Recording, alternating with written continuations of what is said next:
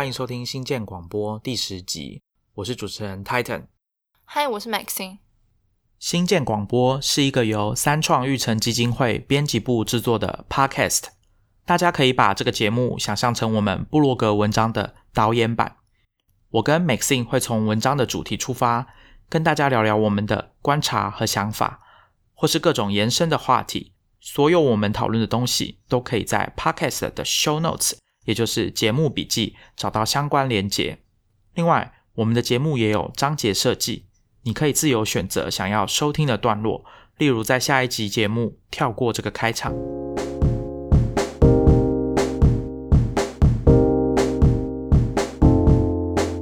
今天呢，我们要跟大家聊一下三创育成基金会编辑部，也就是我跟 Maxine 是怎么样录制新建广播的。那在节目开始之前呢，我们要先来回答两位听众的问题。我觉得蛮感动的，Maxine，我们终于有 听众问题可以回答了。对，非常感动，谢谢大家。好，首先第一位是这个来自 Medium 文章，我们在 Medium Publication 的文章底下的留言是来自一位叫好奇小闷的读者。他在听了第六集我们新疆广播第六集的 App 专题第一集的时候，呃，之后呢，他来问说。请教在熊掌记编辑完的内容，就是熊掌记就是 Bear Note，就是 Maxine 之前在第六集介绍的写笔记的 App。他说，因为有 Markdown 的语法，到底在 Bear 上面写的这个文章或者内容要怎么分享到 Medium？那我想他的意思就是说，要怎么在 Medium 把这东西看出来？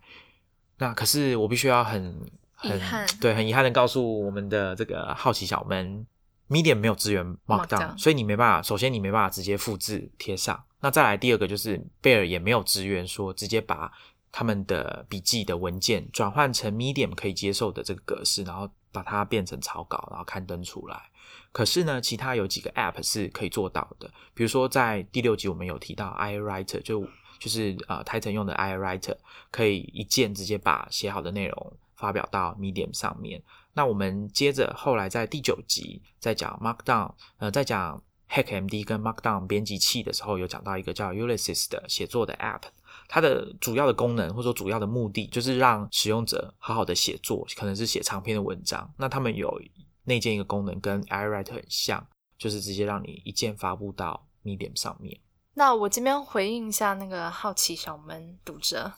我虽然也会用 Markdown 去写作，可是通常那种长篇文章，我知道 Medium 它并不支援直接转档，所以所以我自己。我会用一些部分的这样语法，但是比方说像是啊嵌入连接部分，我可能自己在打文章的时候，我就不会在打的时候同时就已经把这些连接嵌入进去，因为这样会变成说你已经做了很完整的，然后结果你要放到 Medium 上面之后，你又得重新。再把这些连接就是嵌嵌入上去，所以我通常这些所有的后面的资资料的，就是补充资讯啊，或者 reference 这些东西，我都是文章整个完全纯文字的贴上去 medium 之后，我才再补上去，这样我就我就可以避免说重复，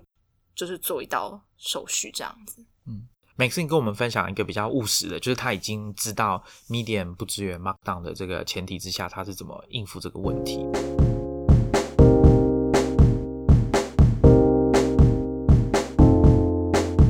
那我们来回应第二位听众的提问。这位听众叫做 Max C C Lie，他是在我们的 iTunes 下面留言的。他的问题是，他想要知道说，我们的新建广播是不是能够在制作一些节目的主题，是以比如说介绍制作 Podcast 的工具，或者是介绍各个 Podcast hosting 的服务，或者是比较。因为他自己有一些想要自制 podcast 的需求，他想要采访，比如说像开发者这样子的做这样子类型的节目。有些听众可能不太知道，Max 他提到的这个 podcast hosting 指的是什么东西。podcast hosting 它就有一点像是我们在架网站的时候，它有需要有一个代管的服务，比如说管理你这个网站或者部落格它的城市码储存的地方。那这样子别人来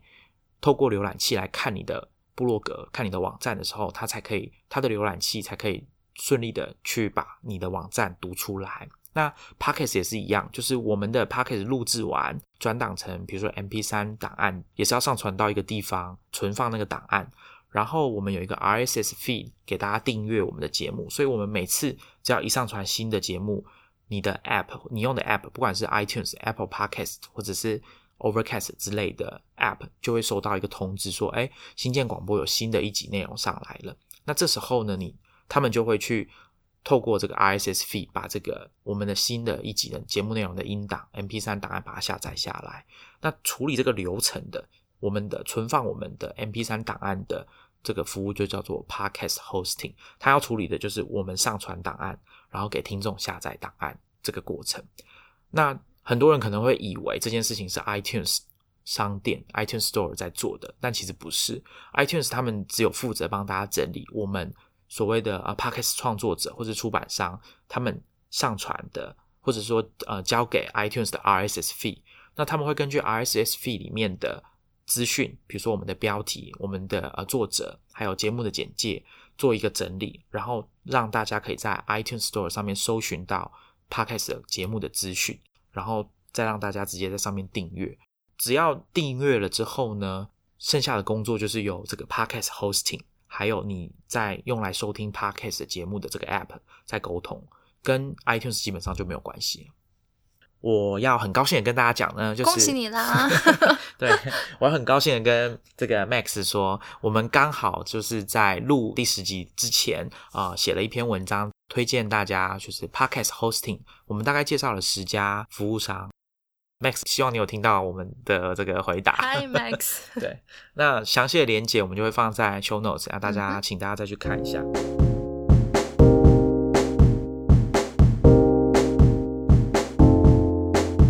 好，那回答完听众的问题之后呢，不愧是第十集，真的是刚好是一个里程碑，我们竟然还回答了听众的问题。对，有两位。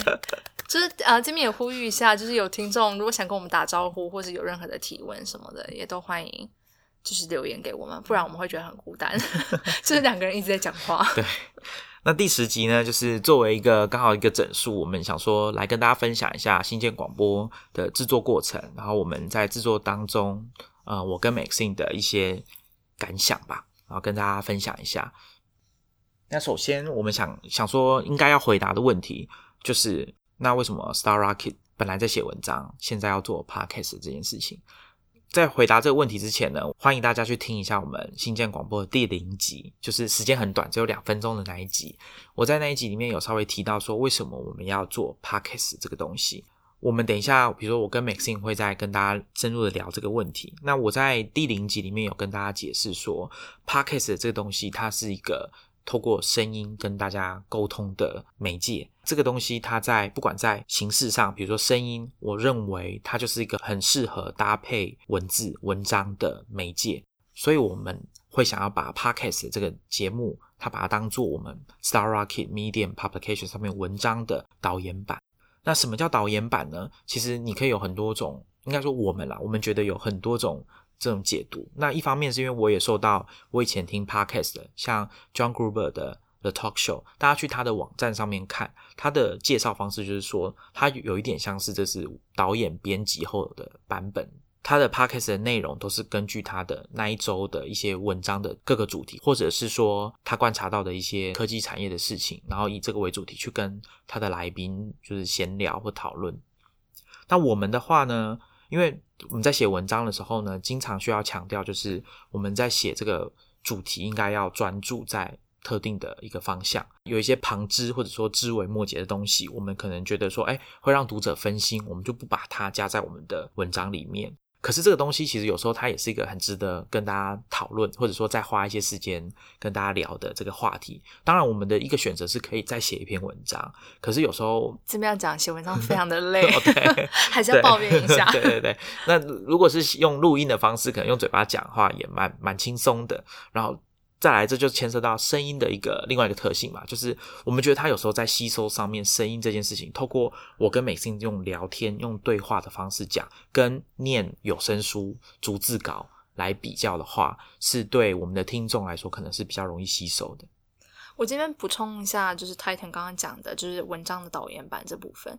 大家可以回去听听看，我们第九集在聊就是文字编辑器这一块。其实我那那一集里面一开始的时候，我们是先从 HackMD 这个产品开始介绍起。那其实那一集的文章就是当初我采访 HackMD 这个开发者吴成汉的的延伸。那其实就我那在写那个那篇文章的时候，我其实专注是在那个产品的开发过程。可是其实有我当初采访的时候是花了六个小时，那我不可能把六个小时的所有的内容全部都塞到文章里面，一定会有一些就是我把它过滤或者先放一边先不谈的。可是它其实还蛮重要，比方说我们在第九集。聊编辑器的时候，我跟 Titan 就花了一些时间分享我们一开始怎么就是怎么使用 Markdown 的。那其实我那时候采访的时候，跟吴成汉也有聊到这一块，就是为什么一开始选择 Markdown，然后他自己使用 Markdown 经验是什么，我的又是什么？就我身为一个非技术人的人，我怎么去接触 Markdown？然后他的他是一个技术人，他接触 Markdown 的的那个场景跟那个适应的，跟我的有什么样的差别？那像这样子，就不是那么适合放在 HackMD 那个产品分析文。那它这种比较属于像幕后花絮的，我们就把它放在 podcast 里面来聊。对啊，就像 Maxine 讲的，其实我们在写文章之后，呃，来录这个 podcast，我们也可以讲更多作者本人对于这篇文章他在写作的过程中他的想法，或者说写完了文章他自己的感想，或者说跟看到其他人的回应之后，他有没有什么东西想要补充的。这个是我们认为 podcast 是很适合的一个媒介，然后再来就是声音本身的特性，你有时候就是不需要用到双手。我们在听 podcast 的时候，跟阅读文章或者是看影片 YouTube 的影片不太一样，就是我们不需要很专注，说眼睛要看着荧幕。或者是你的双手，这时候不能做别的事情。那在听声音或者说听 podcast 的时候，其实就有一点像是解放，你可以走来走去。我们现在有很方便的耳机，甚至是无线的耳机，还有手机，甚至 Apple Watch 这种装置，它可以让你很自在的在从事很多活动，比如说慢跑、健身，或者是遛狗、遛小孩的时候，你都可以听 podcast。那另外一个当然就是我们以前的经验告诉我们，广播本身也是一个非常吸引人的媒介。它过去的历史，它已经培养出很大一群，就是应该说广播已经证明了，声音这个媒介是可以培养一群固定的听众的。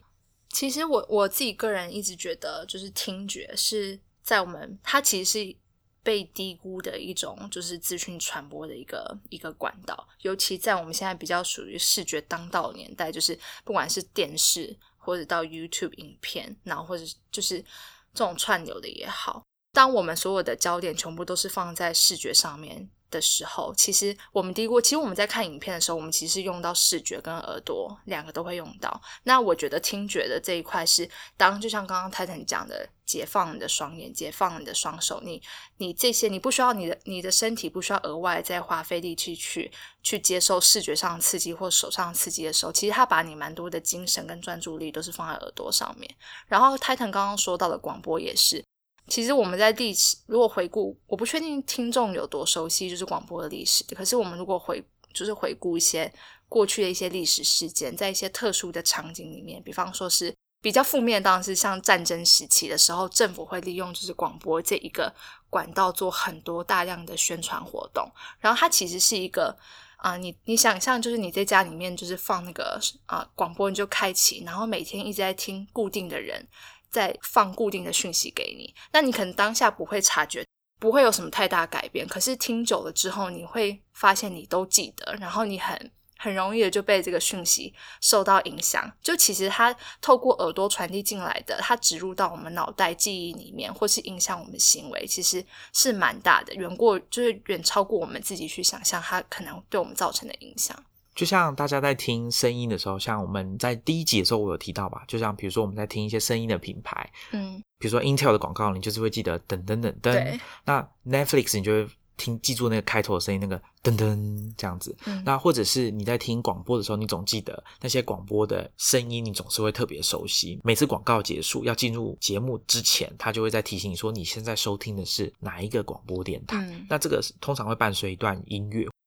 另外一个呼应一下，Maxine 刚刚讲，声音是现在很容易被低估的这个一个媒介。我们也从很多现象可以观察到，比如说，当苹果或者是其他公司在发表最新款的手机的时候，他们往往会强调说，我们的荧幕又变得更好了，解析度或者是它的画质，或者是它用的材料又变得更好了。可是呢，如果要提到声音，比如说音质上的提升，可能要等好几年才会被提到一次。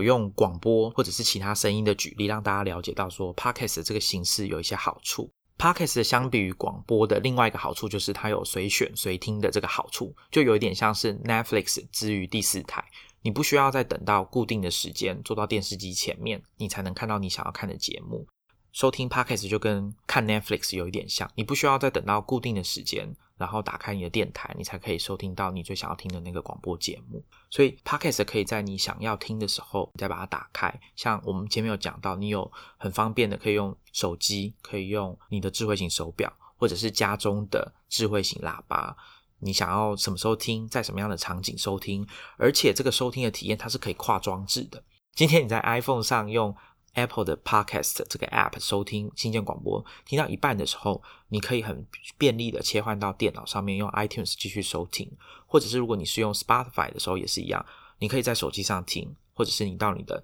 智慧型喇叭继续用 Spotify 可以收听我们的节目。这种不间断的无缝的体验是广播比较难重复的，因为它时间到基本上就结束了。你只能要么找重播的时间，或者是去他们的网站，如果他们有提供这个下载的音档的话。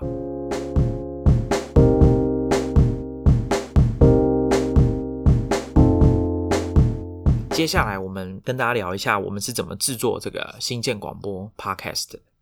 那首先我们当然就是要决定主题。那主题我们刚刚前面也跟大家提过，就是我们决定要紧扣我们在 Star Rocket Media Publication 上面的文章的题目。那当然有一些题目是比较适合在 Podcast 里面讲的，比如说像我们在第一集最后面，我跟 Maxine 在闲聊，稍后再读服务 Pocket。那这个东西你要写成文章，好像又略显得短了一些。可是如果在节目里面花五分钟、十分钟，两个人闲聊一下，其实是蛮合适的。提供给读者的这个情境也是比较轻松一点的。可能你是在洗衣服或者是洗碗的过程中听到说啊，有 Pocket 这个稍后再读的服务，或者说稍后再读的这个概念。那也许哪一天你有想到的时候，你就可以打开你的电脑或者是手机去搜寻一下 Pocket，或者是我我比较喜欢用的 Instapaper。那决定好主题之后呢，接下来还有一些事情要搞定，比如说你们的节目的名称，这蛮重要的吧。然后再来还有一个是节目的长度。其实我觉得这个讲到节目长度蛮有趣的，因为对于声音或者说听的这个东西，到底。专注度有多长这件事情，我觉得是没有一个定论的。我们打开 iTunes 上面的节目的排行榜，你会发现有很多都是强调六分钟学英文之类这种很短时间，跟几乎跟 YouTube 的短片是差不多类型的内容。但是也有很容易像我们之前有讲过 Dan Collins 的历史的 Podcast，一次可能到四五个小时，或者是我自己比较爱听的，像 Mark Roman 他们的那个 ATP。Extended Tech Podcast 大概是两个小时左右。那我们自己呢？新建广播，相信读者也有发现，内容有越来越长的趋势。对，所以像我们这个东西，一方面是我们还在实验，那另外一个是，其实透过这个观察，或者是大家有上网可以搜寻到一些建议。一开始在做 Podcast 的时候，当你还在摸索你的主题，摸索你的听众的接受度的时候呢，你可以从比如说二十分钟到三十分钟这个区间。去做测试，去测试你节目的长度。对。我觉得到目前为止，我们我们自己收到的回馈跟我自己个人预期的有有差别啦。因为我自己原本在制作 podcast 之前，我觉得大概三十，我觉得一个人可以给三十分钟的听觉的专注力，我觉得就够了。可是出乎意料之外的，大家好像耳朵都不想要休息，就是可以越听，就是我给你多长，你都就是有办法慢慢的延伸下去。所以我觉得大家可以多做点实验。可是说要短的，也真的有很短的，我看过三分钟，对啊，播新闻。那种就很快速的念过一个稿或者什么的，就就算一个节目。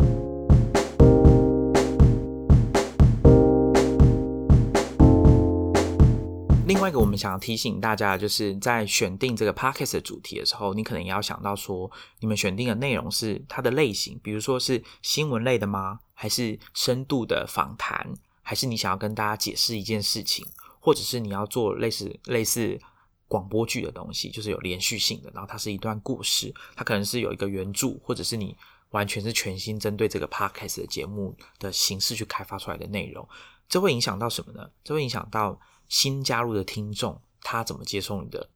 对他对你的认知是什么？对他对你的认知，或者说他怎么接受你之前的内容？比如说新闻类的话，我们可以推论出。比比较直觉的推论出，他可能不会想要去看一年前的新闻是什么，不会想要去听一年前的新闻是什么。可是如果今天是深度的访谈，他只要看到他喜欢、他尊敬的人，或者说他有兴趣的人上来你的节目受访，那他可能就会想要去听，不管那个节目是什么时候，旧的节目也一样，他可能会想要听。那透过他说不定反而是透过旧的节目才认识你的，而不是被你最新的节目的宣传打到。这边我要补充，这个我很有感，嗯因为我我通常会不定时的去研究某一个人，比方说我之前的呃新欢变后来变旧旧爱，像 Patrick Collison 啊，会有一阵子 我特别就是喜欢那个 Jack Dorsey，Twitter 的 Jack Dorsey，、然后我真的会去从 Podcast 上面去就只搜寻他的名字，嗯然后去看他之前有上过哪一个 Podcast 节目，对然后他们去聊，那可能那是几年前的，但总总而言之，因为那个内容没有真的时效性，那我就可以很完整的，就是跨时域的去认识这个人。嗯，美思你讲的我也很认同，因为我之前呃在研究一个传记作者叫 Robert Carroll，他之前一段时间有出一本新书叫《Working》，那我读了那本书之后，我就很想要多认识一下这位作者，所以我就开始搜寻他的有受访的一些不管是影片或者是声音的节目，那就让我去找到一个 podcast 叫做 Conan O'Brien Needs a Friend。就是这是一个，如果你可能以前看过他的这个脱口秀，电视的脱口秀，那他最近有转战到 podcast 这个内容来，那也是很受欢迎。大家打开台湾的这个 iTunes Store 的 podcast 页面，应该会看到他在首页上。但是我本来是不会去听他的节目的，我是因为啊、我想要知道这个人，我才搜寻到这个节目，所以我就去听了他的一集节目。那以后有可能我既然我知道了这个节目，可能还是会继续收听其他的内容。对，这其实是一个很好探索新的 podcast，因为其实现在 podcast 上面很多各类型的，然后你自己平常光是透过就是分类，你可能只会把你的焦点都放在就是排行榜上面那些。那当你选定好你的主题跟你 podcast 的节目的类型之后，你接下来就是要帮你每一集的节目准备一个题目嘛。那我们会建议说，你在准备题目的时候呢，可能要一次多准备，比如说准备个五集，你先把五集先准备好，然后同时准备前三集的内容。因为这个好处是什么呢？或者说必要性是什么？因为我们的节目总是在被这个时间追着跑嘛。像我们现在在录的是第十集，那可能我们的现现在已经上架的节目是可能是第八集，那这样我们会有这个时间压力，总不想像那个乔治 R 马丁一样，他的书就被就被他的 HBO 的影集追上他的进度了嘛，对不对？所以你会是希望说可以先有预留一个空间，所以最好可以一次多规划几集的内容。那如果你的节目是有来宾的，那就更重要了，你需要有个备案。而且，其实我觉得，如果当前呃，我们现在讲的这个预留的时间，如果你是本身之前有做过节目，或者是任何不管是电视节目那种带状带状也好，块状也好，你其实都要事前先准备很多很多集，然后啊、以防就是比方说像泰坦刚刚讲的，万一你的来宾他突然间不能来跟你说他他今天不能来，那你是不是有其他另外的替补方案？然后或者是说，比方说我跟泰坦两个人主持，那我们今天万一有其他额外的事情，比方说有额外多的稿要写或什么的，那我们可能没有那么多时间，就是来做 podcast 的话，我们就会有一些典当可以先来替代那样子。那另外一个要注意的，当然就是频率啦。你可能要决定好你的节目的频率是一周一次，还是两周一次，还是一个月才一次？一个月一次可能太久了。但是大家两周一次就好啦，一个一周一次实在是很长，对，一周一次很累哦，你完全不休息。但是也有一些比较狂热的人，像 Bill Simmons 这个蛮有名的体育，以前美国蛮有名的 E ESPN 的体育的专栏作家，他现在是做自己的媒体叫 The Ringer，他专门就是写报道 NBA。那偶尔他也会采访一些科技圈的人物，像他有采访过 Ben Thompson，请教他说他是怎么经营他的这个科技策略的分析的部落格。那像他的话，他就是会临时或者说每天两三天，他就是要录一档 podcast 的。这是他自己剪吗？我认为不是啊，对不对？这就是差别。对可是是如果你想要知道就是怎么分配时间的话，其实有一篇文章，我记得是 Indie Hackers 那个网站的那个创办人啊，呃 Al 嗯 Cortland Allen，他自己本身也有做 Indie Hackers 的 podcast，然后他有在他那个网站上面写过一篇他怎么分配他的时间，就是他大概。一天就是他从准备那个节目到邀约采访对象，然后到他剪辑，大概总共花了多少多少时间，他有详细的记录。嗯我会把这个链接就是补在我们的 show notes 上。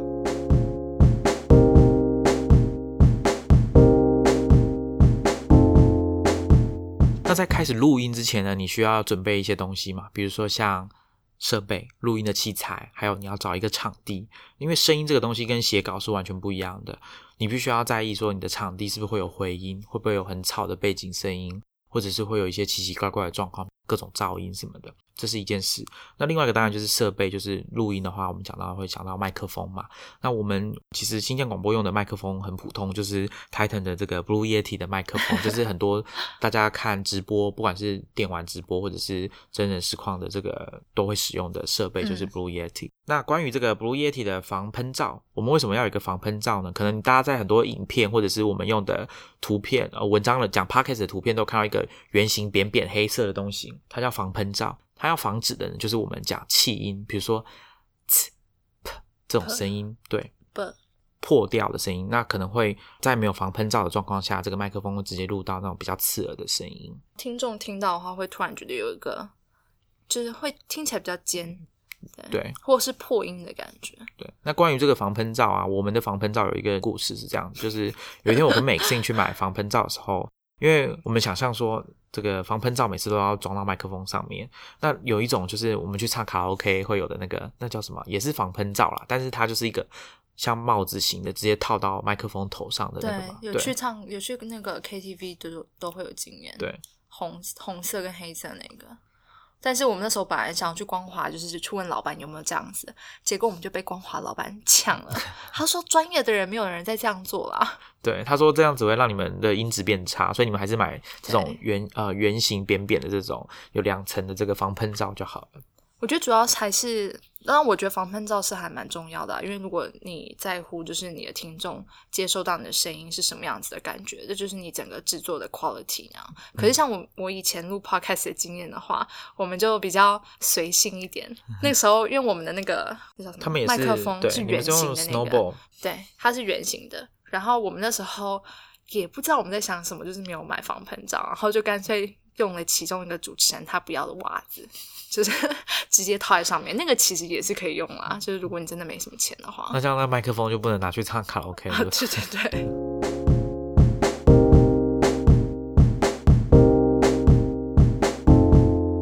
好那当你所有的场地啊、设备都已经准备好了之后，就要开始录音了嘛。那录音之前要你要做一些准备，我们这边会跟大家分享一下我跟 Maxine 是怎么准备我们每一次要谈的主题。我自己在准备内容的话。我会特别注意一件事情，就是我一定要提供一个具体的例子，因为我觉得这可能是用听觉呈现内容的一个限制，不像说我们看 YouTube 的影片的话，它已经有个很鲜明的画面在，所以可是 Podcast 的话，变成是完全是仰赖主持人用说的功力，然后所以我们要怎么，尤其当我们今天要讨论一件事情的时候，它可能是一个比较抽象的概念，那我们要怎么具体，就是把这个抽象的概念在。听众听的时候，他脑袋里面有个很具体的想象，因为如果他没有具体的想象的话，我们讲的东西可能对他来讲就是一个就是左耳进右耳出的感觉，他比较难抓住我们在讲的那个真正重要的要点是什么概念是什么概念，然后它变成说，其实就像我觉得我们很多时候在讲讲东西，如果太抽象的话，我们。要再转述给另外一个人听的时候，我们会发现我好像没有一个东西可以抓着，所以我就会希望我每次准备内容的时候，我都可以具体举一个案例出来。比方说，像我们在第三集录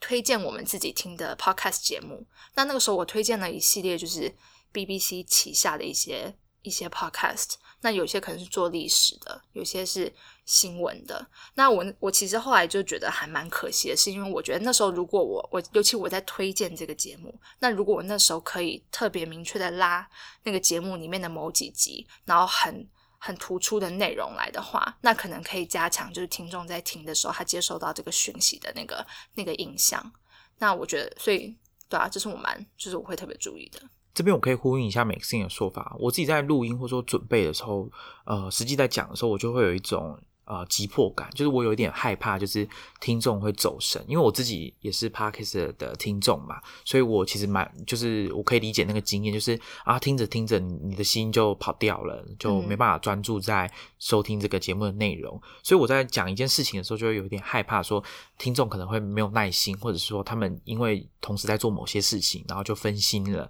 那导致没有办法听到我想要讲的真正重要的东西。比如说像我在第八集的时候跟大家讲这个 R A W 档这个拍照的这个格式，那我就会有一点担心，说我会解释的太多，然后时间拉的蛮长的，那大家会不会根本就没有心情听我讲哈莱这个 app 拍照的 app 它的好处是什么？因为我们当时是先跟大家讲什么是 RAW 档。然后才开始讲哈莱这个 app 它特殊的地方在哪里。那 podcast 相较于广播有另外一个好处是，现在的技术已经可以让 podcast 这个东西它有支援章节的功能。那章节的功能通常还有伴随一个有趣的功能，是它可以让你变换这个图片显示的图片。大家在听 podcast 的时候，那个 app 总是会显示我们。新建广播的封面嘛，但是如果你听过其中某几集的话，某个段落，其实你会发现那个封面会换成另外一张图片。嗯，那其实它有一种辅助的效果，就是我们刚讲到这一段，比如说我要跟大家介绍什么是 Rolly 的时候，其实我讲了半天，还不如给大家看一张图片，乐器的照片，直接给大家看那个乐器的照片，那大家就会很快就会有概念。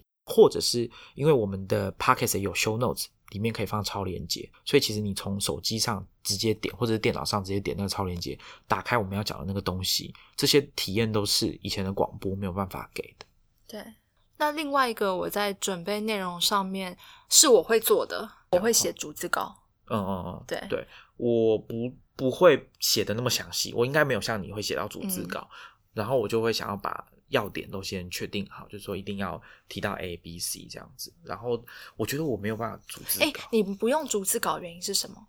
因为我以前我一开始录 Podcast 的时候，我太小看这件事情，然后我就没有做做逐字稿。然后我就认为我反正 keywords 放上去之后，我录的当下我就可以很顺的讲出来，然后。然后马上知道我自己讲到哪里或什么东西的，可是后来实际录的时候才发现脑袋一直放空，就实际上在录的时候才发现自己就是没有记起来原本自己要讲的东西，然后就会一直最后会很后悔，因为觉得我根本就讲的很乱，嗯，然后很多重要东西我的核心概念根本没讲出来，所以我就干脆就是把逐字稿写下来，然后有时候可能是看着讲，但是不会把它讲的很像在念稿，因为那个很明显也可以看，就是要技巧，就是就是要很多次这样训练。如果我遇到那种我真的很不熟，OK，那我应该就会对我觉得可能跟主题。然后如果我比较熟悉，比如说像谈 Podcast 好了，那毕竟我已经先写过一次文章，然后再来回来讲这个主题，我就比较不会紧张。说，哎，Mark Harmon，我当我要介绍 Mark Harmon 的 Podcast 的时候，或者 Ben Thompson 的东西的时候，我会漏掉什么东西。另外一件事情，我觉得是有点比较像是训练，就是我之前在从旁边看。我看一些现场的主持人，他们有用提字卡，可是我们都知道那一定不是全文嘛，它一定只是提示一下而已。对，所以我在想，应该有一下一些它的道理，就是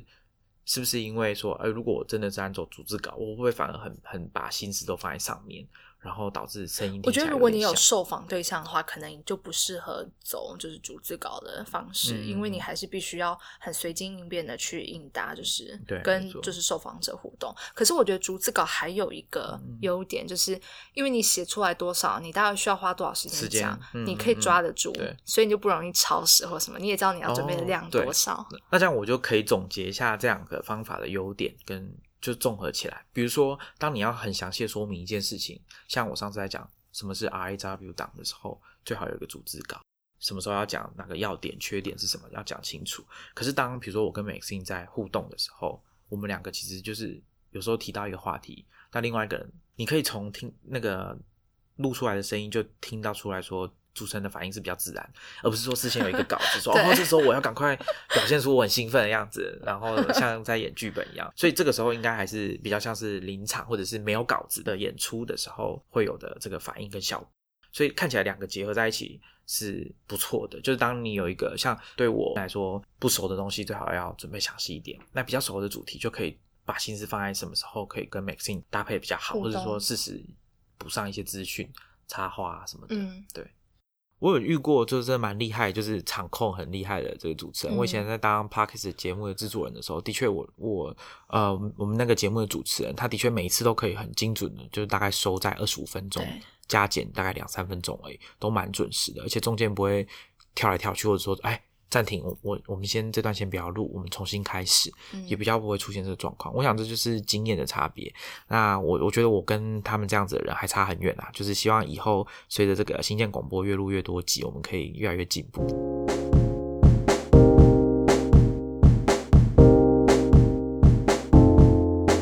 讲到录音啊，我觉得还有另外一个事情是，大家要呃，如果你的规划有时间限制，就是有一个行程，比如说你一定要在几月几号上架第一集的话，然后你在做这个录音的准备，有件事情一定要注意，就是场地。因为你必须要先在那个场地录完音之后，或者做一些简单的测试，然后你回去听编辑那个音档，你才会知道说你在那个场地录音出来的这个情况是好还是不好。然后你可能需要跳，那你可能需要换场地。那场地在这个找寻方面，我觉得不是很容易。不管是要钱，或者是免费的场地，或者是要付费的场地，你在找的过程中，那个要花费的心思可能会比你预先。想到的还要更多一点。其实场地真的没有，我觉得这是我一路录 podcast 之前录，然后在别的地方录，然后在啊三创旅程这边录，就是发现场地没有大家想象中的好找。就是它其实真的还是要需要一个稍微专业一点的一个摄影摄影棚，像这样子录音室啦，应该说录音室的概念，因为。我觉得大家可能会觉得说啊，只要一个像会议室那样子的空间可能就够啦。可是如果你是听众，你有听过各个不同的 podcast 节目的话，你就会发现，像在那种自己家里面的空间，然后房间录的那个那个应该回音啊，其实很很强。然后它其实如果你你要去听一个多小时的节目的话，你就会发现那个其实耳朵会会觉得很不习惯，然后你整个录音品质不是那么的好，所以你必须要去找到一个有像。录音室这样子的，可是因为我觉得目前并没有专业的录音室是针对像 Podcast 这样小规模的，因为现在录音室应该还是比较像是那种广播电台他们那种大型的啊广播节目，然后或者是甚至是电电视台的那种摄影棚的规模，就是还没有符合 Podcast 这样子便利性的的，或者是他们都是设计给这个音乐制作，比如说要一个乐团或者是歌手在里面唱歌的这种。它的设计是这样子的，所以我们之前在我以前在做别的 p o c k e t 的时候，是我们后来去找这个。一般给音乐人用的录音室，然后我们就去租这个时间下来用，这样子。所以它也是多少？那时候一小时大概是两千块吧。那他会配一位这个录音的这个工程师给你，这是他的好处啦，就是因为你有你有多你有付这个费用嘛，所以他们就会帮你确保说这个器材都用好。那当然，另外一个考量是录音师不希望来宾自己随便乱弄他们的设备啊，对，所以那个专业的人现场在帮你控制那设备那样子。对对对，他会先啊，就是呃测试。他会在那边设定好，然后你来。那不过有一件事是，我不知道这是不是业界的，就是通则吧，就是这是包含在你的租用的时间里面的，就是专专业的这个工程师、录音工程师去调整设备的这个时间是在算在你租用的时间里面。他们不会在你到之前，你约定的时间之前就帮你弄好。对，所以可能这也是算是一个小细节要注意一下，因为毕竟他们是以一个小时来计来计费这样子。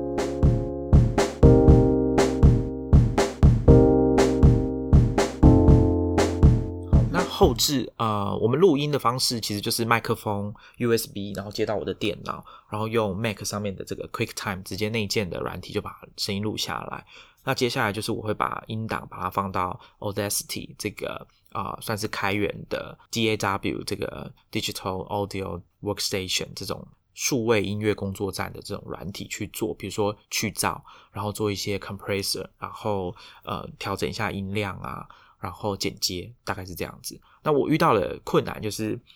呃，去这个呼吸的声音是的确是蛮麻烦的。就是呃，我很希望说有这个功能，我不知道有没有，因为我对这个软体并不是非常的熟悉，对这一类的软体并不是非常熟悉。但我想可能以现有的技术，也许假以时日是可以做到。就是我们呼吸的声音，其实那个声音是长得很像的。那不知道有没有一个城市是可以直接帮我把这两个小时里面我只要拆成呼吸的声音，它都把它去掉，那这样我会轻松很多。这样不会听起来很奇怪啊？从头到尾都没有呼吸声。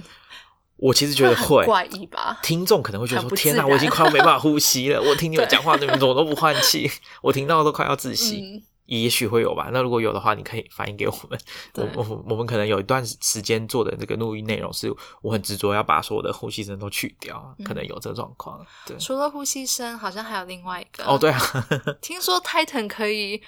完全辨别出来我们的坠字长什么样子，长什么形状。我相信这个有有有经验的应该都有这种感受吧。我现在已经可以看那个音波的形状，就知道说哦，这是 Titan 的坠字，就是这边有个坠字，就把它剪掉。对，所以。呃，其实我们讲的坠字是比大家实际听到还要多很多。Titan 的坠字是什么？我坠字最常讲应该就是那，那然后还有就是这两个我最我真的很常讲啊，快受不了了。那我的最字应该是然后、所以跟对。嗯，就是不自觉讲完一句话会想要补一个对对这样的自我肯定。没错。多欠缺自信啊！我的天哪！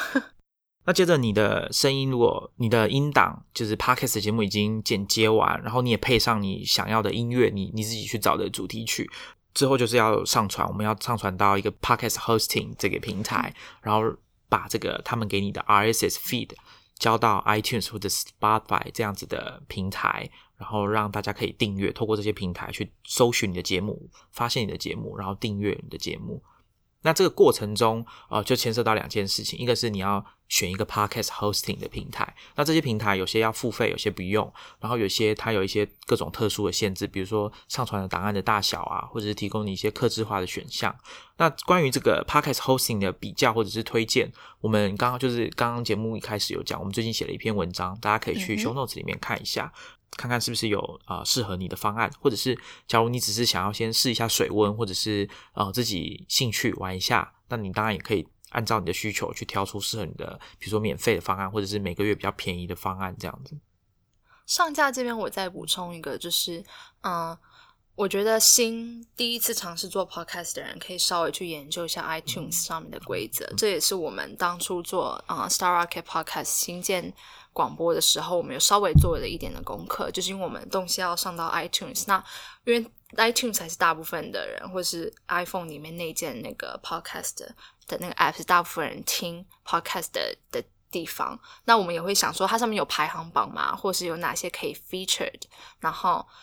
我们就会想说，那我第一次上架的时候，我希我当然希望它可以越早就是被人发现越好，所以我们那时候去做了一点研究，去看说啊、iTunes 它背后计算这些谁，就是它它是如何挑选哪些节目可以变被 feature 出来的，或者是你需要多少的嗯，不管是订阅量吗，还是用户的订阅量，或者是下载量，才可以就是上排行榜嘛。但是我必须要说。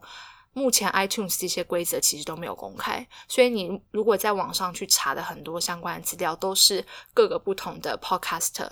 这些主持人他们自己常年经营 podcast 之后推论出来的结果。比方说，目前得到的推论结果就是，它其实并不是看你的下载量，而是看你订阅的用户。可是呢，iTunes 也不会告诉你你真正的订阅用户有多少，所以其实这是一个还蛮吊诡的地方。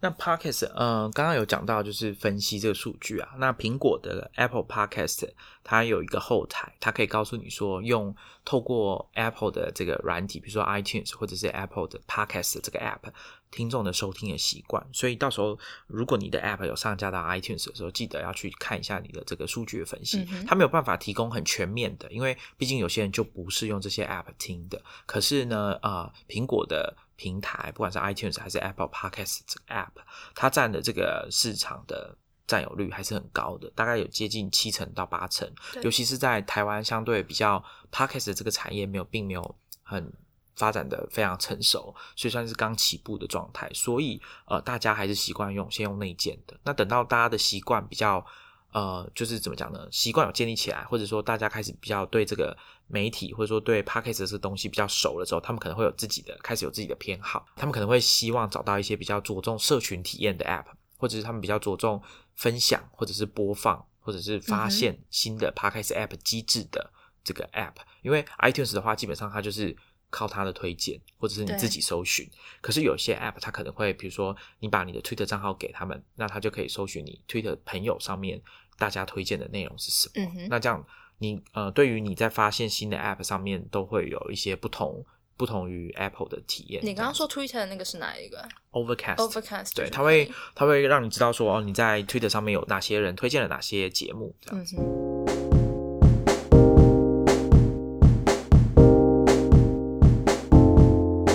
那 Titan，你要先来分享一下你这一路路下来嗯心得感想、难处、，OK 啊，痛苦的地方、快乐的地方，值得回味。可以啊，可以啊。其实我觉得最好笑的是，我自己觉得啦，比较比较有趣的是，因为我们在录音的时候，其实需要监听，就是听自己的这个声音到底有没有被麦克风录进去。这有几个实际的原因嘛。如果今天你麦克风坏了，你根本就不知道。然后我跟美心那边录两个小时之后，发现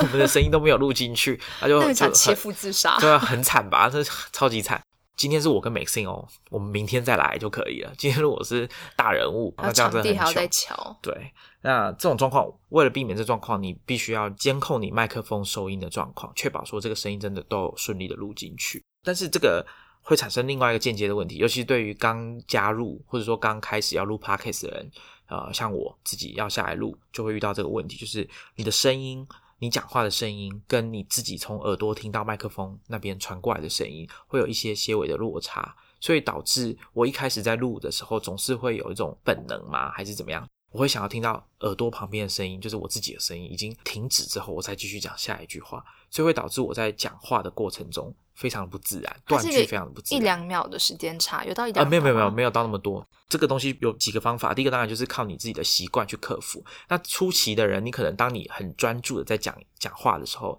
讲你想要讲的东西，你可能就会忽略掉你耳朵的声音，或者是你可以把监听的音量开小声一点，这样也是一个方法。对我非常的不喜欢，因为对啊，每次有一次，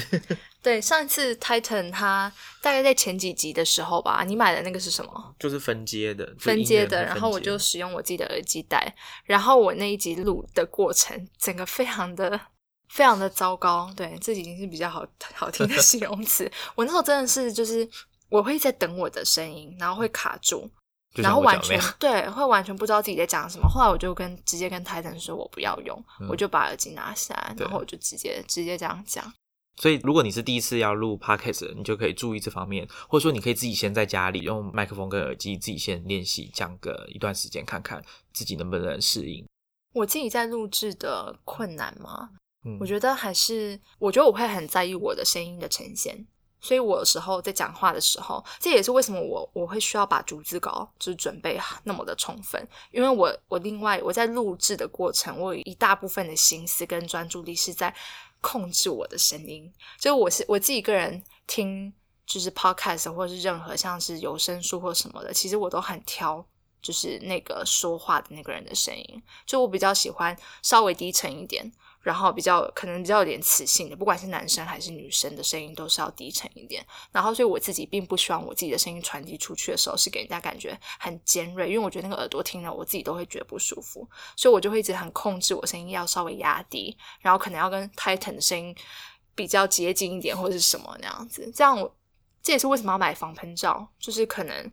有时候我的声音的那个起伏比较高的时候，高低就是。比较大的时候，可能就会影响就是听众在听的那个感受，所以我会特别去在意我的，还有包含咬字的部分。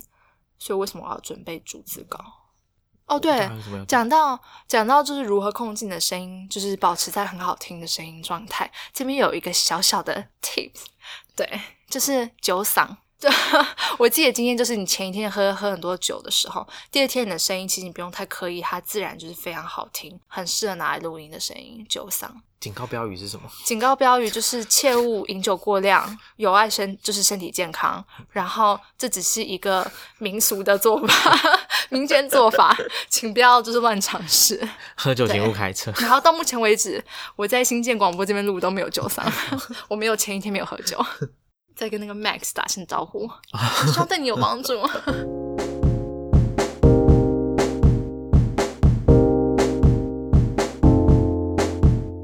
我们很希望 Star Rocket 的文章，或者是我们办的活动啊，还有课程，或者是我们现在正在录的 Podcast，都可以让我们的参加者，或者是读者，或者是听众，听完之后，或者说参加完我们的活动之后，都有一种强烈的感想，是你想要分享给你的好朋友。就有点像是，呃，你看到一个很棒的东西，你想要跟朋友分享；听到一首好歌，你想要告诉他；或者是看到一个好笑的猫咪的影片，你会想要跟他们讲。那当然，我们希望我们提供的价值是不只有娱乐而已，就是可以提高啊，比如说大家的科技的素养，或者是有时候给大家一点惊喜，让大家知道自己本来不知道的东西。希望我们在这条路上面呢，可以继续往前进。也希望大家，因为如果没有各位听众的话，真的是我们没办法继续录下去了。所以欢迎大家继续收听我们的新建广播，然后，如果你觉得我们的内容还不错的话，可以到 iTunes 上面帮我们打星或写评价，或是更好，你可以帮我们分享给你的朋友。